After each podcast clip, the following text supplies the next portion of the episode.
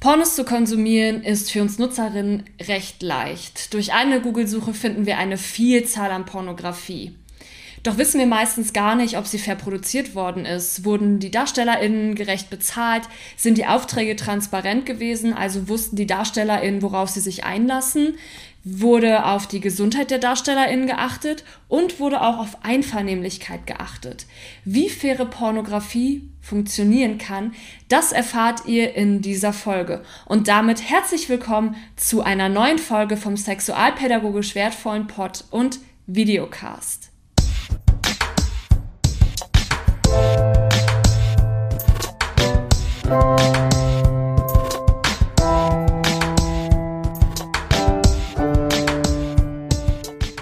Und damit heiße ich dich herzlich willkommen zu Teil 2 der Pornografie-Reihe, ich bin Laura, bin zertifizierte Sexualpädagogin und in dieser Folge geht es darum, wie geht faire Pornografie, also wie wird faire Pornografie produziert.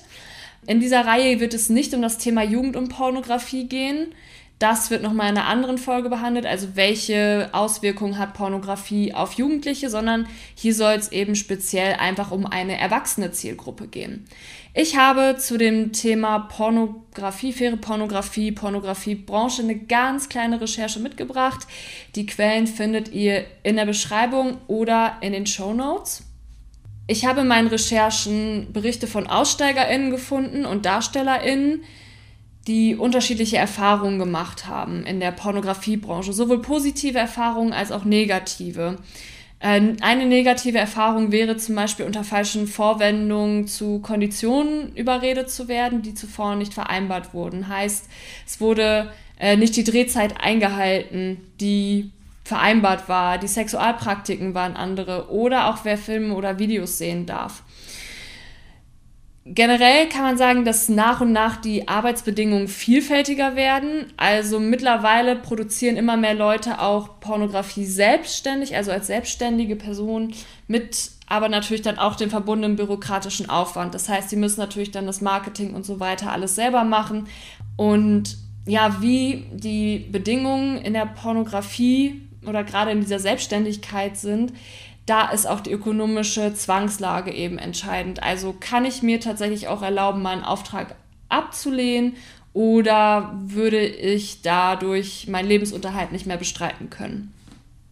Früher waren Inhalte kostenpflichtiger, mittlerweile gibt es eben vielen kostenlosen Content. Das merkt man ja so in den letzten 15 Jahren. Vorher musste man vielleicht in eine Videothek gehen oder es gab ja auch quasi Kinoräume, Seele mit Pornografie.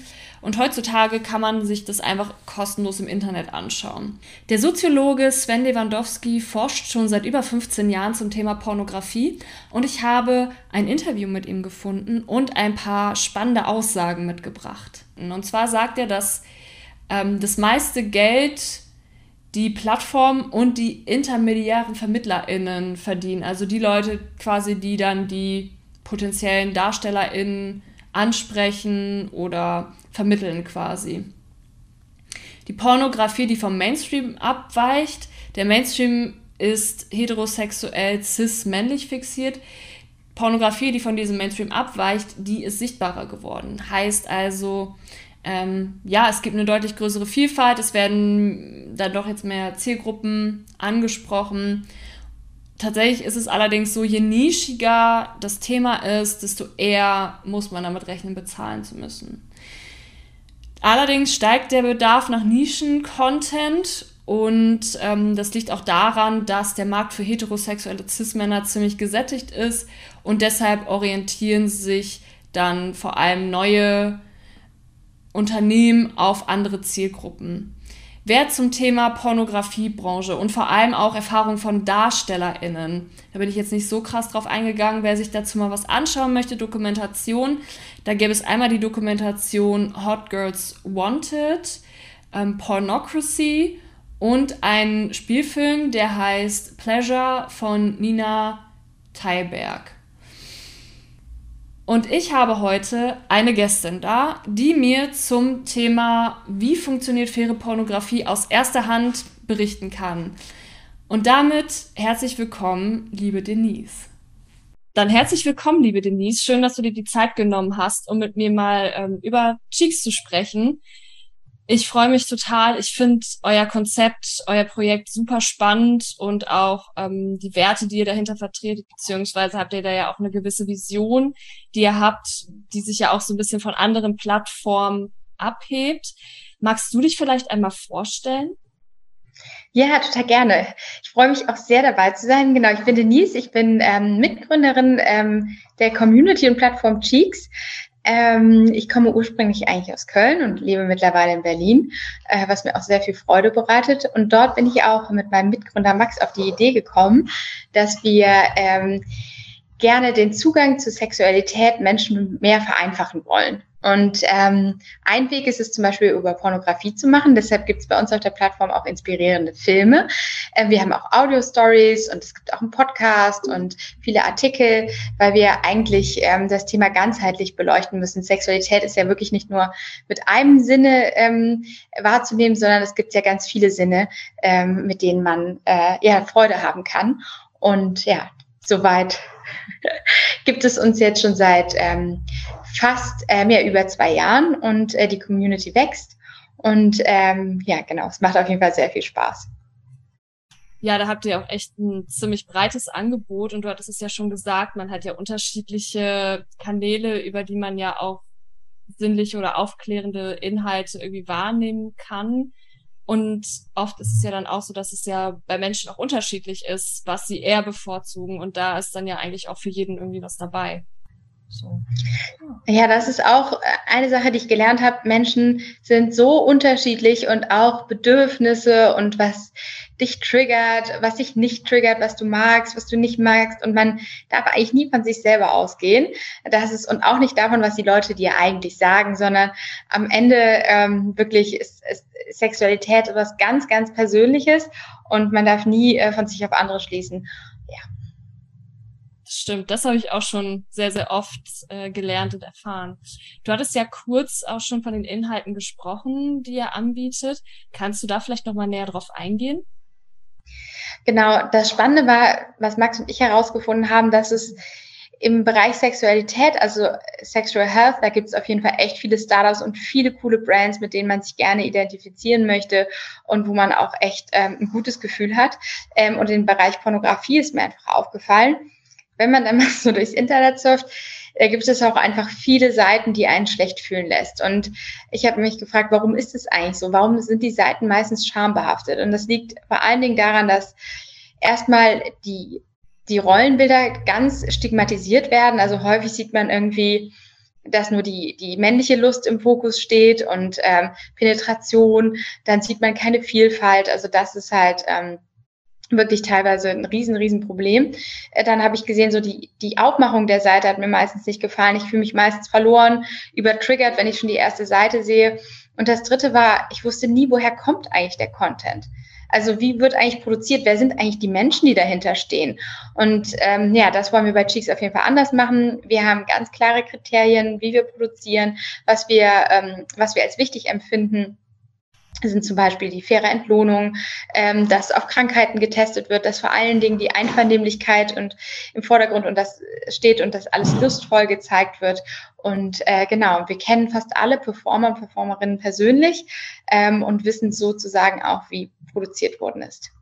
Mich würde auch mal interessieren, hast, ja. was waren denn so deine Touchpoints mit äh, Pornografie, so deine ersten? Kannst du dich daran noch erinnern? Meine ersten Touchpoints mit Pornografie waren über meinen ersten Freund. Er war 16 und hatte ähm, da auch schon Erfahrungen mitgemacht.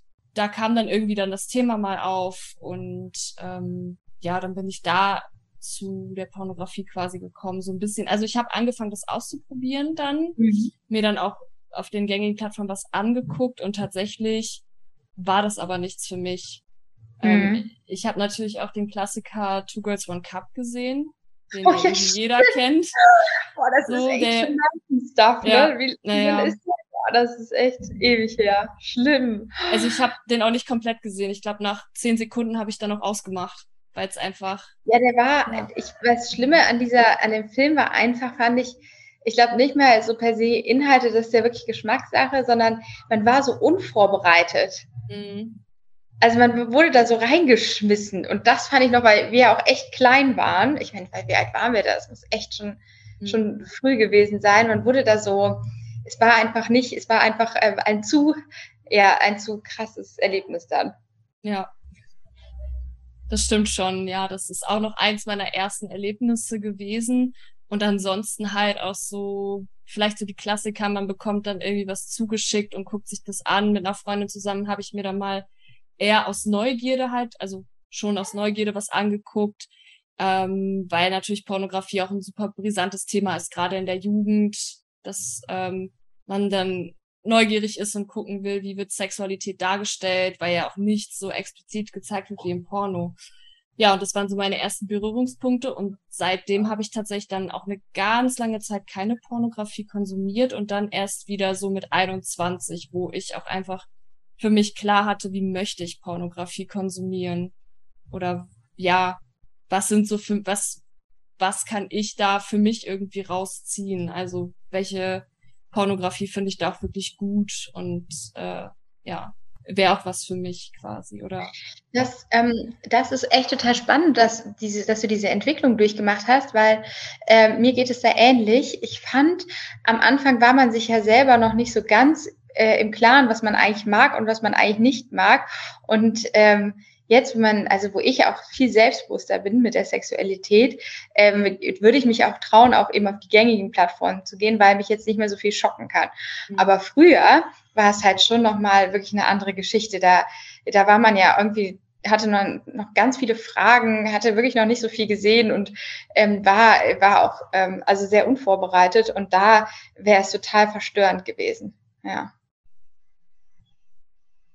Das stimmt, ja. Also ja, kann ich dir absolut zustimmen. Und das ist ja auch ein Thema, was ja heutzutage immer, immer noch irgendwie da ist. So der Umgang mit Pornografie, wie kann man irgendwie darüber aufklären? Und ja, da habt ihr euch dann ja auch so ein bisschen mit auseinandergesetzt, ne? Also gibt es so eine Geschichte hinter der Gründung auch von Cheeks?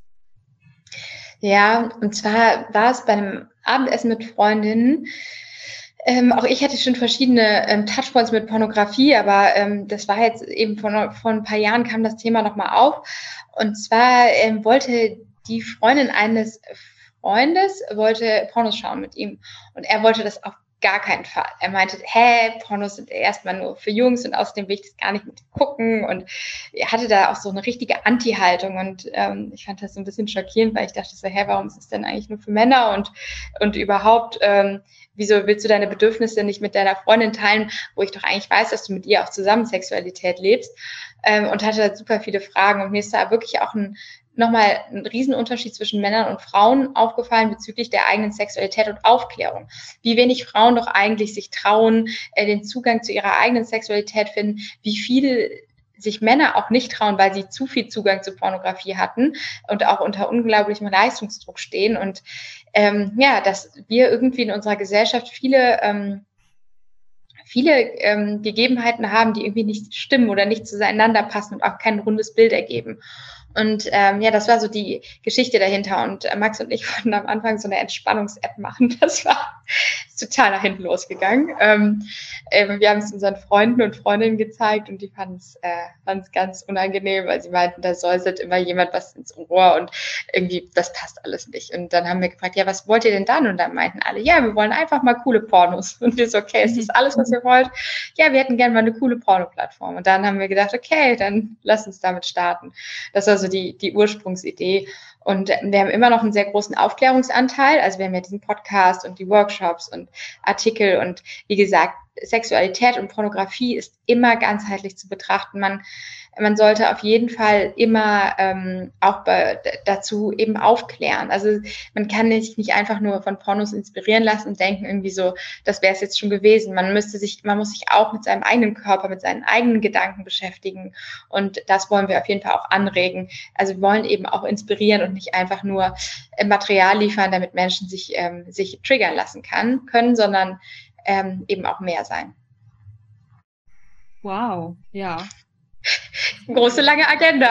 Aber eine, eine coole Geschichte auch, die dann so im Austausch irgendwie entstanden ist. Ne? Ja. Und was unterscheidet jetzt Cheeks genau von den gängigen Mainstream-Plattformen, also die man ja einfach so kennt, die großen?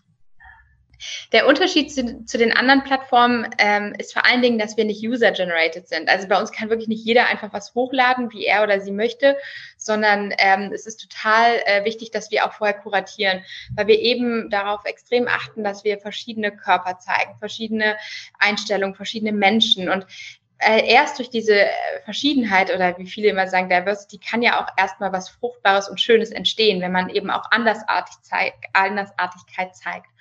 Ähm, und ähm, genau, und was man häufig auf User-Generated Plattformen sieht, ist, dass einfach Content hochgeladen wird, wo man im Zweifel noch nicht mal weiß, woher er kommt. Ähm, ist der überhaupt legal? Sind die Performer und Performerinnen überhaupt volljährig? Ähm, und vor allen Dingen kann er nicht auch schädlich sein. Wenn man nämlich diese ganzen Filme sieht, die vor allen Dingen auf Penetration abzielen, auf ähm, Männerbefriedigung, verstört es auch. Also man sieht häufig auch nur einen Typ Menschen, einen Typ Frau und ähm, das ist ja nicht die Realität. Und das wollen wir bei Cheeks auf jeden Fall anders machen. Und welche, also du hattest jetzt das schon als Problem, also du hast jetzt quasi schon diese Problematik benannt. Man sieht einen Typ Mann, einen Typ Frau und naja, andere Geschlechter kommen da ja jetzt auch nicht unbedingt vor. Und ähm, ja, du hattest auch gesagt, du hast auch angesprochen, dass ja Leute dann auch selber was hochladen können auf den gängigen Plattformen und ihr macht das nicht. Ähm, gibt es sonst noch weitere Problematiken, die du in der Mainstream-Pornografie siehst? Ja, ich sehe zum Beispiel, dass ähm, es noch einen Schritt weiter geht, dass Verschiedenheit auch diskriminiert wird. Also man sieht ganz selten äh, im Porno eine mehrgewichtige Frau, die nicht nochmal weil sie mehrgewichtig ist, mhm. nochmal unterdrückt wird. Und das ist einfach auch nicht die Realität. Und ähm, wir haben jetzt ja auch einen Film selber produziert, zusammen mit äh, Charlotte Kurt, der Influencerin, ähm, die auch mehrgewichtig ist oder sich auch selber als fett bezeichnet. Und ähm, wir haben eben auch drei verschiedene Frauen gezeigt in dem Film, ähm, um auch mal zu zeigen, dass Verschiedenartigkeit auch zelebriert werden kann. Gerade auch die mehrgewichtige Person stand im Zentrum und sie war so cool, war so attraktiv, weil sie einfach von innen heraus selbstbewusst war. Und das ist einfach ähm, was, was man ganz selten in der, in der gängigen äh, Pornografie auf den Mainstream-Plattformen sieht. Und solange sich das nicht ändert, kann sich unser Bild zur Sexualität oder unser Verhältnis zu unserer eigenen Sexualität auch nicht ändern, weil wir denken, okay, die Norm ist einfach, dass mehrgewichtige Frauen unterdrückt werden, aber das ist es einfach nicht. Und sondern ähm, ja, sondern auch auch ähm, mehrgewichtige Frauen haben irgendwie Lust auf Sexualität und müssen und können selbstbewusst sein. Das stimmt, ist total klasse, ja. Und ähm, gibt es noch weitere Sachen, wo du sagst, das finde ich irgendwie aktuell in der Mainstream-Pornografie problematisch? Ja, in der Fokus auf, äh, auf die reine Männersicht, dass die dass die Frauen ähm, ähm, Sexualität und Leidenschaft und Befriedigung meistens hinten angestellt wird.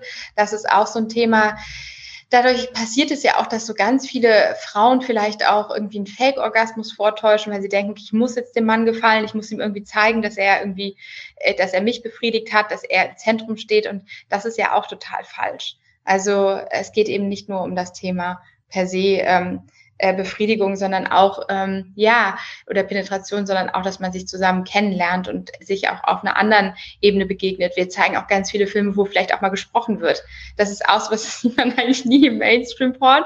Da wird eigentlich wirklich viel gestöhnt, aber so, dass es eine zwischenmenschliche Konversation gibt, es wird irgendwie in der Sexualität total ausgeblendet oder dass es auch mal Sachen gibt, die unvorhergesehen ist, dass vielleicht mal, äh, mal was nicht so funktioniert, wie man sich das eigentlich vorgestellt hat oder auch mal Menschen lachen. Das gibt es einfach nicht. Aber wir wissen ja alle von unserer eigenen Sexualität, dass nicht immer alles nach dem Skript, Skript verläuft. Und das, äh, ja, das wollen wir auf jeden Fall auch aufbrechen.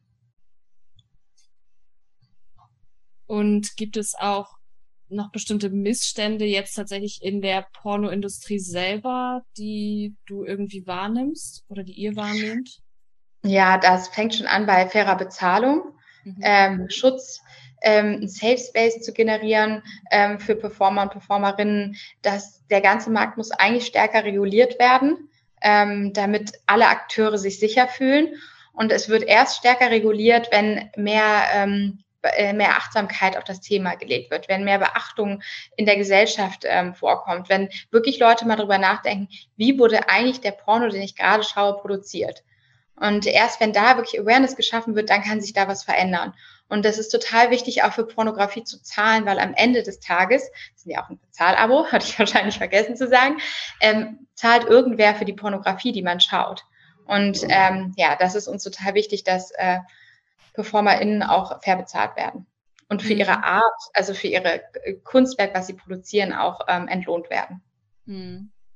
Hast du oder hattest du da auch schon mal einen näheren Einblick, wie das tatsächlich dann in der Mainstream-Pornoindustrie abläuft? Oder hast du da mal irgendwie Stories gehört in Bezug auf faire Bezahlung, weil ich jetzt auch öfters mal so die Diskussion quasi im Kopf hatte, dass es ja auch Menschen gibt, die das irgendwie selbstständig machen und das selbstbestimmt machen auch. Ich weiß aber nicht, ob das jetzt eher auch in den Cam-Bereich reinfällt. Ähm, kannst du dazu irgendwas noch erzählen oder? Also es gibt natürlich ganz viele Mythen um das Thema. Ähm, ich habe von Performerinnen gehört, in dem Fall, ähm, die ähm, schlechte Erfahrungen gemacht haben, weil sie ähm, entweder nicht bezahlt worden sind oder ähm, auch nicht vorbereitet worden sind auf den ganzen Dreh, dass sie da einfach so reingeschmissen worden sind, äh, dass die Bedingungen einfach nicht cool waren. Ich habe aber auch ganz viele ähm, gute Geschichten gehört. Also es ist auch nicht nur schwarz-weiß.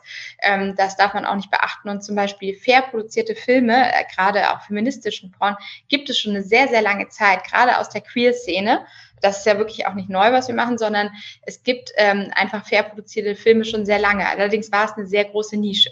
Und ähm, es ist nicht alles schlecht, aber es gibt auf jeden Fall viele Standards, die, ähm, die schon eingehalten werden. Aber es muss da auf jeden Fall noch stärker reguliert werden und stärker Beachtung finden, damit ähm, vor allen Dingen die schwarzen Schafe ähm, sich nicht mehr, ähm, ja, sich nicht mehr umtreiben. Es gibt zum mhm. Beispiel auch kein Gütesiegel, wie zum Beispiel beim Kaffee, irgendwie so fair produzierter Porn, sondern ja, das, man muss da halt eben auf Referenzen gehen oder hoffen, dass es irgendwie, ja, oder auf Marken gehen, die man kennt. Aber es gibt jetzt nicht so dieses, wie beim Kaffee oder irgendwie beim Obst, okay, das ist jetzt irgendwie das Bio-Siegel. Mhm. Ja. Und unter welchen Kriterien wäre es aus eurer Sicht fair produziert? Aus unserer Sicht wäre es fair produziert, wenn es vor allen Dingen einvernehmlich ist, also kein Akteur gezwungen wurde, ähm, die richtige Motivation dahinter steht, fair bezahlt worden ist, ähm, wir ähm, Tests vorher machen, alle volljährig sind, ähm, das, äh, das sind für uns schon, schon die Standards, mhm. ähm, die auf jeden Fall ähm, sein müssen gerade das Thema Einvernehmlichkeit. Es ist so cool, verschiedene ähm, sexuelle Praktiken zu sehen oder verschiedene Arten, aber es muss einfach einvernehmlich sein. Also selbst bei im Bereich BDSM, es muss einfach einvernehmlich sein, sonst, ähm, sonst funktioniert es nicht. Und ähm, gibt es sonst noch weitere Sachen, die ihr da beachtet? Oh, ich überlege gerade, ob ich alles, wahrscheinlich, wenn ich gleich, wenn ich uns gleich verabschieden, fallen mir noch zehn Sachen an. Aber das ist erstmal das, das Gröbste auf jeden mhm. Fall.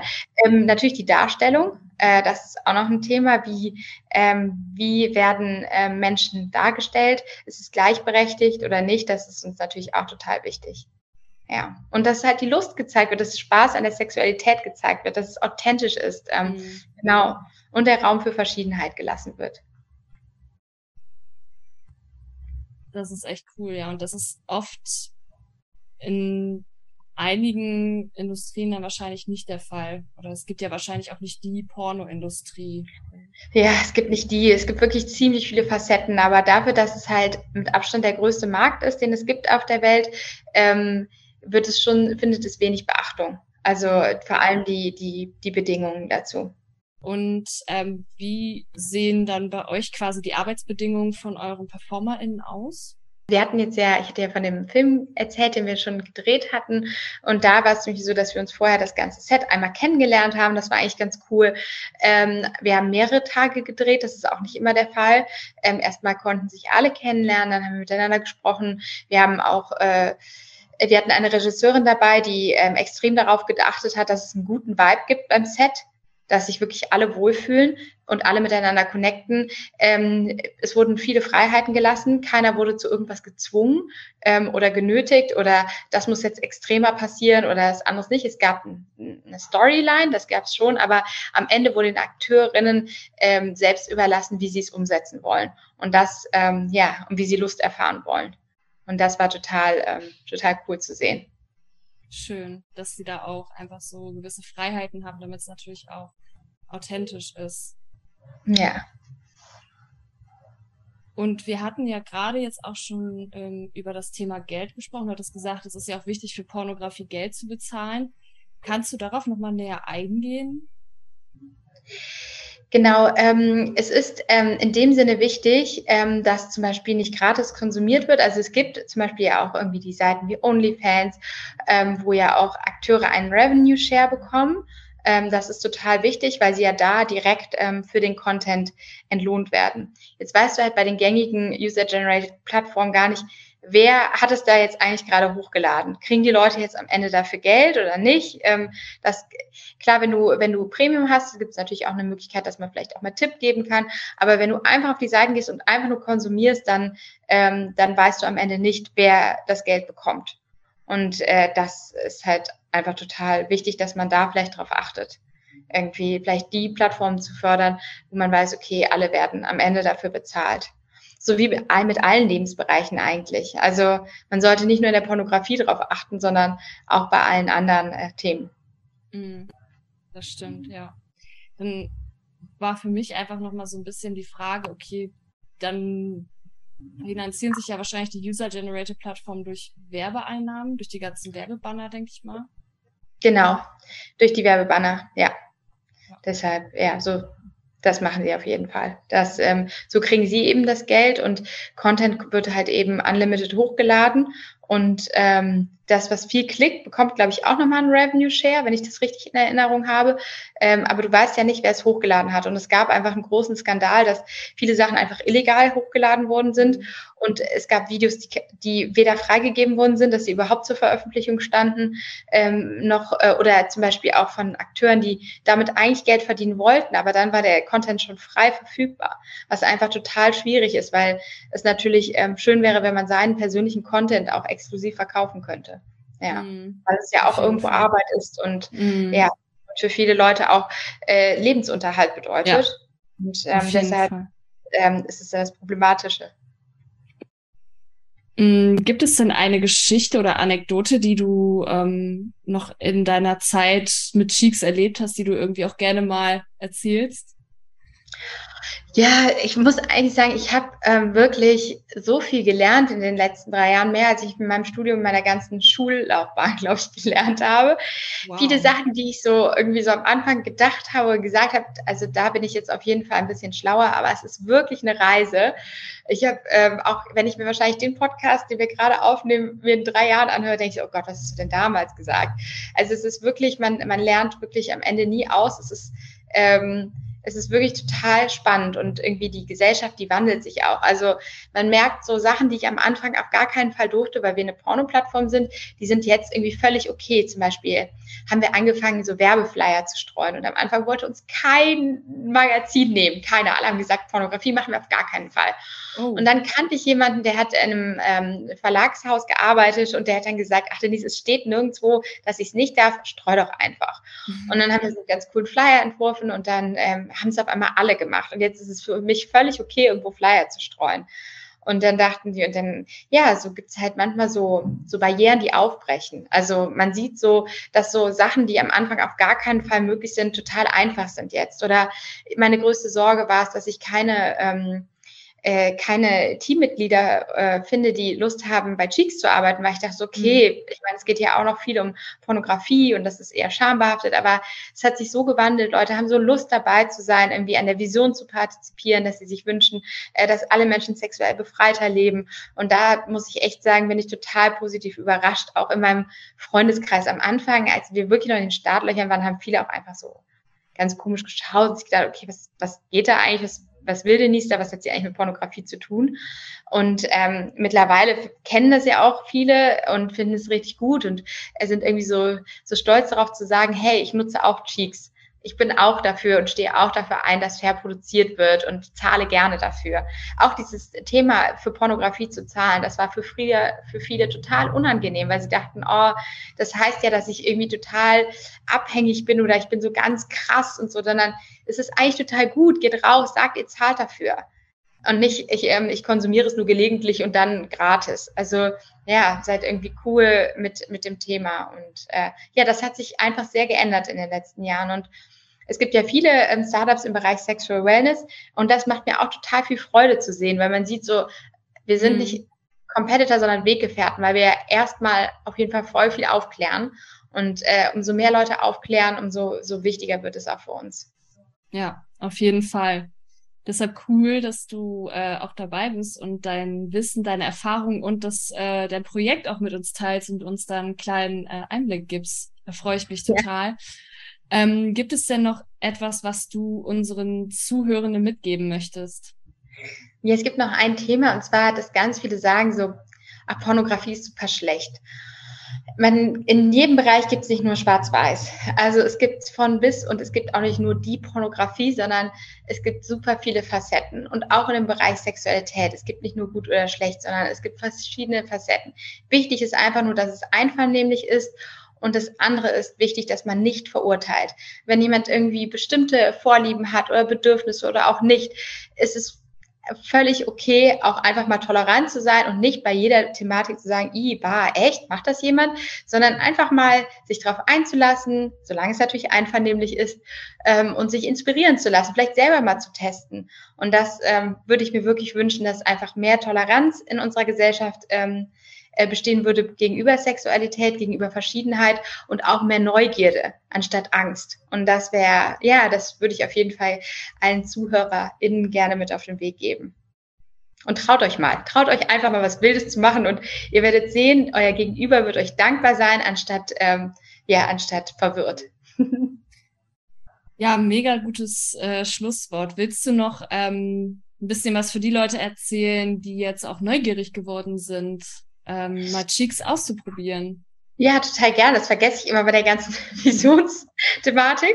Ähm, kommt gerne vorbei, besucht unsere Seite auf getcheeks.com. Ähm, und ähm, dort gibt es ähm, ein Abo-Modell. Ähm, entweder Monats- oder Jahresabo könnt ihr wählen und mit dem kriegt ihr dann freien Zugang auf alle unsere Inhalte, ähm, was total cool ist. Ihr könnt ähm, das Monatsabo jeden Monat kündigen und das Jahresabo eben dann pro Jahr.